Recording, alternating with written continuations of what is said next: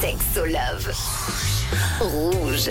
Le thème de cette heure, c'est l'amour avec Sandy Kaufman, notre love coach. Et puis, c'est un gros sujet auquel on a décidé de s'attaquer. C'est comment savoir si c'est un bon match, si on a trouvé la bonne personne pour nous. Alors, Sandy, comment est-ce qu'on fait pour savoir? Alors, bah déjà, la première chose qui différencie un amoureux d'un ami, c'est avoir ce sentiment d'attraction. Donc, il doit vous plaire. Vous devez sentir ces sentiments, ces papillons dans le ventre. Ça, c'est le premier critère.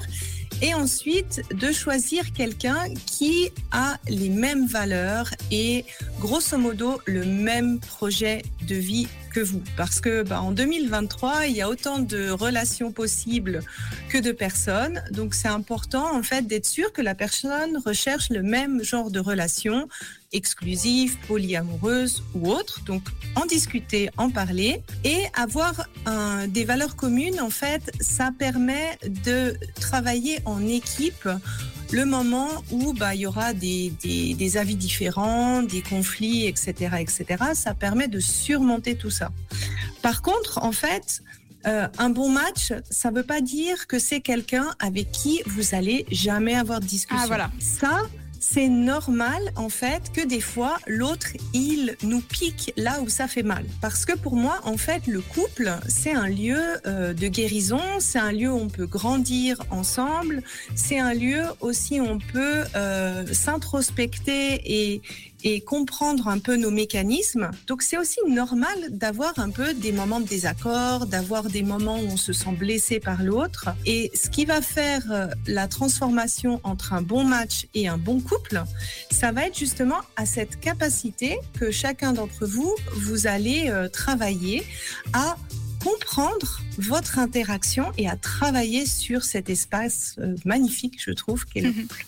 Si par exemple on n'est pas d'accord avec son ou sa conjointe, euh, que ce soit par exemple politiquement, est-ce qu'on doit s'inquiéter ou non? Non, je pense que on, s'il y a suffisamment de valeurs communes qui sont là, c'est OK.